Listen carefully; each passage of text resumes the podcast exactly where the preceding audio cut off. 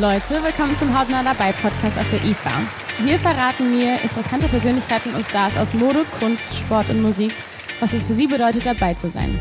Ich bin Mogli, eure Gastgeberin, und darf heute ein letztes Mal diesen Podcast hosten und hier heute auf der IFA den Fashionblogger Erik Scholz begrüßen. Hi Erik. Halli, hallo. Unser Thema ist heute Hahn im Korb, Mann und Mode. Wir sprechen mit Erik darüber, wie es ist, einer der wenigen Männer im Fashionblogging in Deutschland zu sein.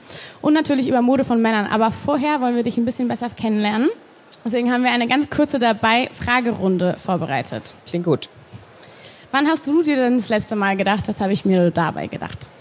Ähm, letzte Woche. Erzähl mal. Ja, ganz einfache Situation. Man findet das Outfit morgens ganz cool ist dann irgendwie nachmittags unterwegs, sieht sich im Spiegel und denkt sich, Hilfe. genau. Was ist schon dabei? Ähm, Gerade bei Instagram denken viele Leute, dass es ganz schön einfach ist, was man da macht. Aber ist es natürlich nicht. Es ist harte Arbeit. Was ist denn dein Erfolgsrezept? Ich glaube, dass es meine größte Leidenschaft überhaupt ist, die ich da irgendwie ausführe und seit gefühlt 5000 Jahren irgendwie fest probiere, daran zu wachsen und äh, jeden Tag 100 Prozent gebe. Sehr schön.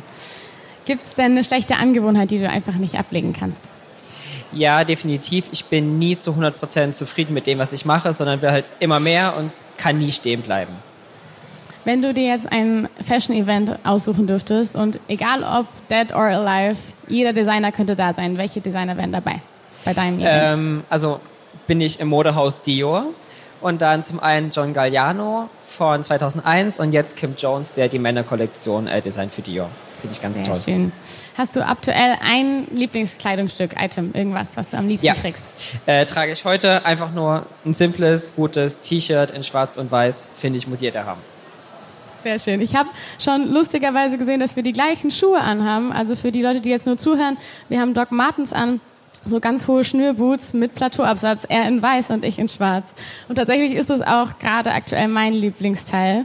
Ähm, was würdest du denn sagen, was dazu passt und was gar nicht passen würde? Also, wir beide, was jetzt keiner sehen kann, aber wir tragen ja beide Jeans dazu und einen Blazer und ein simples T-Shirt. Das finde ich ganz toll. Für die Frauen würde ich vielleicht einfach noch ein florales Kleid, was man irgendwie drüber ziehen kann, ganz locker und mit einem Hut oder so kombiniert. Und ja, als Mann kann man sowieso gefühlt alles dazu tragen. Also egal ob ein Anzug oder eine kurze Hose oder irgendwie Cargo-Pants, fände ich dazu ganz cool. Tatsächlich finde ich auch, also ich habe sie auch tatsächlich fast jeden Tag an, dass es nichts gibt, was nicht dazu passt. Wann hat es denn bei dir angefangen, dass du dich für Mode begeistert hast? Hast du schon früher dich gerne verkleidet oder Klamotten gestohlen von deinen Geschwistern? Das hat ganz, ganz zeitig angefangen. Ich glaube in der Grundschule, so zweite, dritte Klasse. Damals fand ich T-Shirts ganz toll, die unten drunter so einen Longsleeve hatten und dann irgendwie so asiatische Schriftzeichen und Drachen und so ein Spaß. Äh, das fand ich damals ganz toll und habe mich immer gefühlt wie der größte King, wenn ich das anhatte.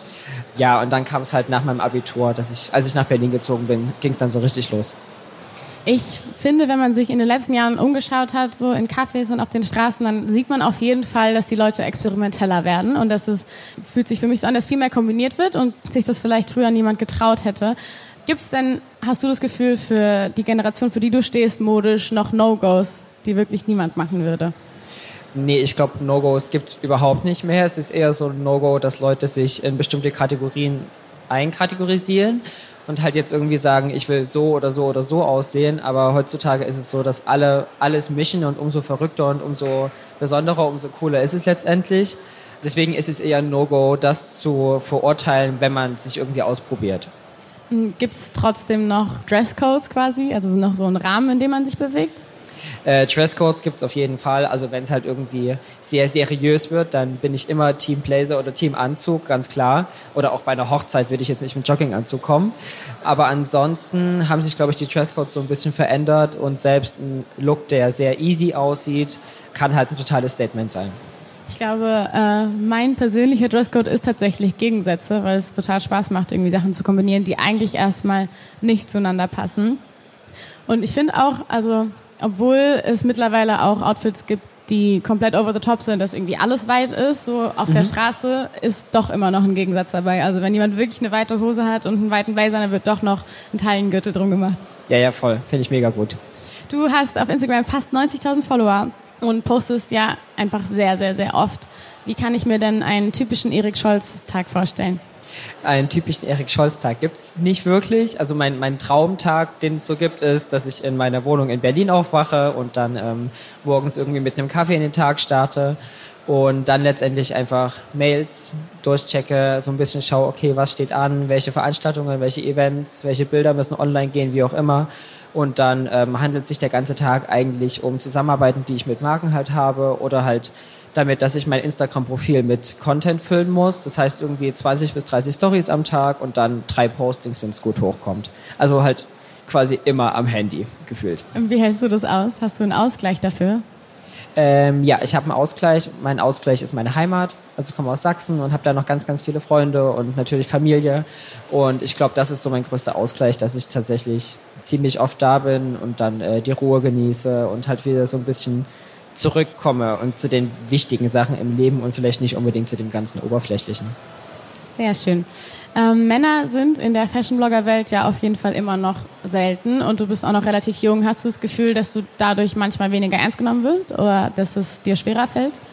Also als ich angefangen habe, war ich 18 Jahre alt und da war es schon schwierig, muss ich echt sagen. Also gerade so bei Agenturen, wenn ich dann so Konzepte vorgeschlagen habe und halt so ein bisschen darüber geredet habe, was ich mache und wie professionell ich das mache, dann haben das viele in Frage gestellt. Ähm, mittlerweile ist das Gott sei Dank nicht mehr so. Also mit 21 kann ich schon sagen, jetzt passt das. Aber ähm, als Mann ist es natürlich in einer ähm, frauendominierten Szene teilweise schon relativ schwer, um da so ein bisschen reinzukommen es dauert halt einfach sehr lange und man muss sich behaupten. Ja. Aber du warst ja gleichzeitig auch super schnell. Also machst du das anscheinend gut. Wenn wir nochmal auf die Straße zurückgehen, zu den Cafés und uns umschauen, siehst du, dass sich Männer mittlerweile mehr Gedanken machen als früher um ihre Kleidung? Mm, ich muss sagen, dadurch, dass wir beide in Berlin leben, ist es in Berlin oder generell in deutschen Großstädten schon so, dass die Männer sich mehr Gedanken machen. Aber ich habe schon das Gefühl, dass auch deutschlandweit Männermode einfach immer wichtiger wird und Männer vielleicht auch nicht unbedingt das Gefühl haben, dass es komisch ist, wenn man sich als Mann auch mal schick anziehen will, weil das erstens immer so ein bisschen verpönt war und das ist schon eine Entwicklung, definitiv, ja. Ja, ich habe halt äh, das Gefühl, dass es an zwei verschiedenen Sachen liegt, sozusagen. Einmal, glaube ich, die Angst vor der Verurteilung, weil es einfach früher noch nicht normal war, dass überhaupt Männer sich für Mode interessiert haben. Und auf der anderen Seite, glaube ich, ist es aber auch so ein kleiner Kick in den Arsch manchmal, dass man wieder sich bewusst machen soll, was denn die Vorteile davon sind, sich für Mode zu interessieren. Deswegen, was sind denn die Vorteile? Was würdest du sagen? Also für mich persönlich kann ich zumindest so sprechen, dass ich durch Mode so ein bisschen ausdrücke, wie ich mich fühle oder wer ich heute bin. Heute habe ich einen Look an, nur zur Beschreibung nochmal. Ne? Ich habe irgendwie Docks an, die ziemlich äh, massiv sind, habe einen Blazer an. Ich fühle mich heute sehr sehr stark in meinem Look und habe das Gefühl, dass ich irgendwie damit ziemlich viel schaffen kann. Ähm, an anderen Tagen bin ich halt mehr verspielt oder trage halt viele Farben. Dann, ja, also es kommt halt immer so ein bisschen drauf an, aber ich kann mich dadurch einfach mehr ausdrücken. Und das ist, glaube ich, einer der größten Vorteile überhaupt. Ich würde sogar noch weitergehen und sagen, dass man so auch die Einstellung für den Tag finden kann teilweise. Also du hast jetzt gesagt, du hast starke Klamotten an, weil du dich stark gefühlt hast, aber ich ziehe auch manchmal genau dann die Sachen an, wenn ich mich eigentlich klein fühle oder wenn ich nicht vorbereitet bin für den Tag, vielleicht nicht genug geschlafen habe und das Gefühl habe, ich habe noch keinen richtigen Panzer entwickelt, dann ziehe ich mir meinen Panzer halt an, weil man sich dann eben selbstbewusster fühlt. Ja, voll. Also was ist da dein Lieblingsteil, was du dann so am liebsten trägst? Weil bei mir ist es so, ich habe dann so einen, so einen ganz großen grünen Mantel, der aussieht wie ein Frosch und dann kann ich mich darunter verkriechen, aber äh, ja, keiner sieht mir halt an, dass ich im Endeffekt schwach bin. Ich glaube, bei mir ist es ein schwarzer Hoodie und eine Bomberjacke. Ah, klingt gut, ja. und am besten noch meinen Hund in der Hand, das hilft auch. Oh. Ja, ich finde, ein anderes, anderer Vorteil ist, dass wir, also wie du gesagt hast, dass wir uns wohlfühlen, aber dass man sich auch auf das Positive konzentriert, wenn man sich wirklich Klamotten aussucht, die einem stehen. Ähm, ich finde, das ist ein ganz wichtiger Fakt, dass man zum Beispiel mal alle Klamotten aussortieren sollte, die einem nicht stehen, weil sie zu groß oder zu klein sind. Das habe ich dieses Jahr tatsächlich gemacht. Das wollte ich immer machen und habe es dieses Jahr mal gemacht. Einfach Sachen, die zu groß oder zu klein sind, in denen ich mich nicht wohlfühle, aussortieren, obwohl ich sie gerne habe. Das heißt, wenn ich jetzt an meinen Schrank gehe, dann weiß ich, dass mir die Sachen da passen und dass ich mich darin wohlfühlen werde. Und dann äh, konzentriert man sich, finde ich, auf die positiven Seiten seines Körpers, weil ich glaube, jeder hat natürlich auch eine Problemzone, die er vielleicht nicht so gerne hat. Und wenn man sich nur versteckt, dann konzentriert man sich auf diese mhm. negative Seite. Und wenn man sich aber irgendwas aussucht, was man richtig toll findet, zum Beispiel selbst die Lippen schminken oder halt was, was man betonen will, dann äh, konzentriert man sich eben darauf. Was ist es denn bei dir? Also erstmal klingt sehr gut, auch sehr gut, dass du es gemacht hast. Vor allem, weil man dann auch generell mehr Bock hat, irgendwie in den Kleiderschrank zu gehen und sich dann da sein Outfit rauszusuchen, weil man im Endeffekt weiß, dass alles gut passt. Ich habe das dieses Jahr auch so gemacht, dass ich ähm, quasi alles aussortiert habe, ganz viel gespendet habe, ganz viel an Freunde und Familie gegeben habe und ähm, ja, dadurch weiß ich halt einfach, dass ich mich irgendwie in jedem Teil wohlfühle und auch gerade zum Thema ne, irgendwie Waste und man kauft ganz viel kommerzielles, dass man da irgendwie so ein bisschen drauf achtet, dass man halt mehr Vintage shoppt etc. Aber im Endeffekt ist es bei mir genauso. Also ich habe das halt so aussortiert und habe somit das Gefühl, dass ich mit dem positiven Gefühl in meinen Kleiderschrank reingehe und dementsprechend auch nach außen komme und das so ausstrahle. Wo denkst du denn, dass die Reise in nächster Zeit hingehen wird? Also die Mode mal an sich und aber auch für dich persönlich? Ich denke, dass sich die Modeindustrie ganz dolle verändern wird in Bezug auf Umwelt und Nachhaltigkeit. Da bin ich mir äh, ganz, ganz, ganz sicher. Ich habe das Gefühl, dass immer mehr Leute ein Gefühl für die Wichtigkeit des Themas bekommen, was mich natürlich total freut. Und für mich selber glaube ich, dass ich einfach noch so ein bisschen schauen muss, worauf möchte ich mich fokussieren? Irgendwie Fast Fashion natürlich nicht. Aber Nachhaltigkeit, inwieweit kann ich das mit dem, was ich bis jetzt mache, so vereinbaren und dass ich da irgendwie den grünen Weg finde, mit dem ich aufstehe und mich gut fühle. Es ist natürlich für dich noch viel schwerer, weil es bei dir um die Klamotten geht. Bei mir zum Beispiel, ich bin Musikerin, ich ziehe mich auch gerne gut an und ich bin auch in der Öffentlichkeit, aber halt nicht in so einer hohen Frequenz wie du. Das heißt, ich habe zum Beispiel schon vor vier Jahren meinen ganzen Kleiderschrank umgestellt auf nachhaltige und faire Mode und trage dann, wenn ich mal was Besonderes haben will, zum Beispiel Vintage auch. Das ist natürlich eine gute Frage, die du dir stellst, weil es natürlich schwer ist für die Menschen, wo sich der Beruf wirklich darum dreht. Wenn jetzt ein Model entscheiden würde, ich mache nur noch nachhaltige Marken, dann kann sie einpacken, also dann brauchst du nicht mehr ja, weiter genau. modeln ja. sozusagen. Aber ich glaube auch, genauso wie du, dass es da eine gute Entwicklung gibt, weil immer Menschen wie ich sich dafür entscheiden, halt zum Beispiel über die Fashion Week in Berlin nur in nachhaltigen Outfits zu gehen und die Marken da eben mitziehen. Deswegen finde ich es gut, dass du dir auf jeden Fall Gedanken darüber machst, John. Danke, danke. Und wo geht denn ähm, die Reise modisch hin vom Aussehen her? Vom Aussehen her. Eine ähm, Prognose von Erik Scholz. Eine Prognose von Erik Scholz, okay.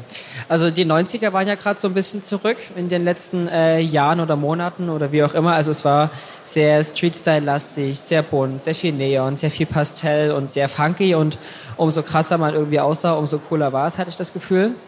Und mittlerweile kann ich so eine Entwicklung von dem schicken Effortless-Style wiedersehen. Das heißt, dass die Leute ähm, eher zu den Basics zurückgehen. Die Frauen tatsächlich wieder schwarze Kleider und halt irgendwie irgendwelche Lederhandtaschen ohne großen Labels und, und derartiges. Also eher eine Entwicklung zur richtigen hochqualitativen Mode ohne viel Labels und Marke. Und das finde ich ganz toll. Also, dass man letztendlich wirklich Sachen kauft, weil sie eine gute Qualität haben und gut produziert wurden und nicht unbedingt, weil halt irgendwie ganz groß XYZ draufsteht. Meistens, bei mir ist es der Fall, sind die Sachen, die ich super schön finde, auch relativ bequem, weil ich mich dann wohler fühle. Aber hast du ein Teil im Kleiderschrank, was auf jeden Fall super unbequem ist und du würdest es immer wieder anziehen? Ja, habe ich. Also ich habe auf jeden Fall ganz, ganz viele Schuhe, die einfach nicht bequem sind, weil ich sie nicht oft genug trage. Äh, und dann gibt es natürlich immer so Pullover, die halt kratzen bis zum Tod, aber man trägt sie halt immer die wieder. Die natürlich aus mittlerweile, das geht oh, nee. Also, Finde ich immer noch ganz toll, aber kratzt halt einfach total und ist nervig. Oder irgendwie, man hat Lederjacken und die sind dann irgendwie so steif und es fühlt sich unwohl an. Aber es sieht halt trotzdem cool aus. Wenn du jetzt ein Modestatement nach dir benennen könntest, welches wäre das? Ein Modestatement? Ein Modestatement. Du könntest dir ein neues Kleidungsstück ausdenken oder die Kombi aus Doc Martens und Blazern zum Beispiel. Ja. Also ich glaube, ein Modestatement à la Eric Scholz wäre tatsächlich ein ganz, ganz schlichtes Outfit. Also wirklich Basic Shirt, Basic Schuhe, Basic Hose und dann aber ganz, ganz viele Accessoires, die irgendwie ähm, halt irgendwie ein Statement sind und wahrscheinlich auch im hochpreisigen Segment liegen, weil ich so im Endeffekt meine kompletten Outfits irgendwie aufbaue.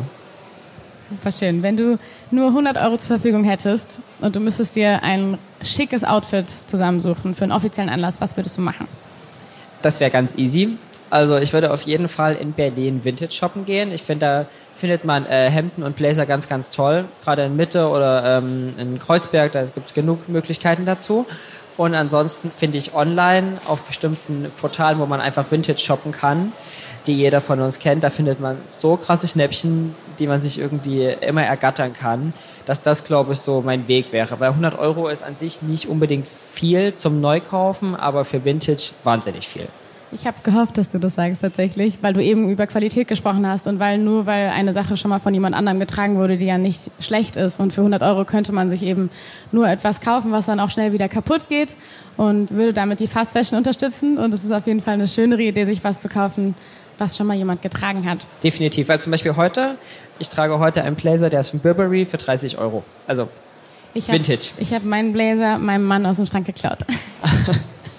Wir sind jetzt fertig hier schon und das war oh. ja heute mein allerletzter Podcast, aber es war sehr, sehr schön mit Erik. Ähm, ich würde mal für uns zusammenfassen. Unser Fazit ist, dass es auf keinen Fall sein muss, dass man langweilig rumläuft, nur weil man ein Mann ist. Wenn ihr euch traut, Sachen zu kombinieren und zu experimentieren und mutig zu sein, dann lohnt sich das auf jeden Fall. Ich glaube, je mehr man experimentiert, desto eher findet man auch seinen eigenen Style, fühlt sich wohler, hat einfach mehr Spaß und eine bessere Ausstrahlung. Habe ich das gut zusammengefasst oder magst du noch was sagen? Finde ich gut so. Tragt das, was ihr wollt und dann äh, fühlt ihr euch auch wohl. Ja. Danke, Erik. Ich freue mich, dass diese Reise zu Ende ist. Nicht, weil sie zu Ende ist, sondern weil sie sehr, sehr schön war. Ich verabschiede mich heute bei euch, denn die erste Staffel des Hautnah dabei Podcast ist mit neun Folgen abgeschlossen. Ich habe mich sehr gefreut, mit so vielen unterschiedlichen und interessanten Persönlichkeiten gesprochen zu haben habe für mich selbst neue Denkansätze erhalten und sogar Freunde gefunden. Ich hoffe, ihr hattet genauso viel Spaß beim Zuhören und habt es weiterhin von Folge zu Folge. Schön, dass ihr dabei wart, eure Mobi.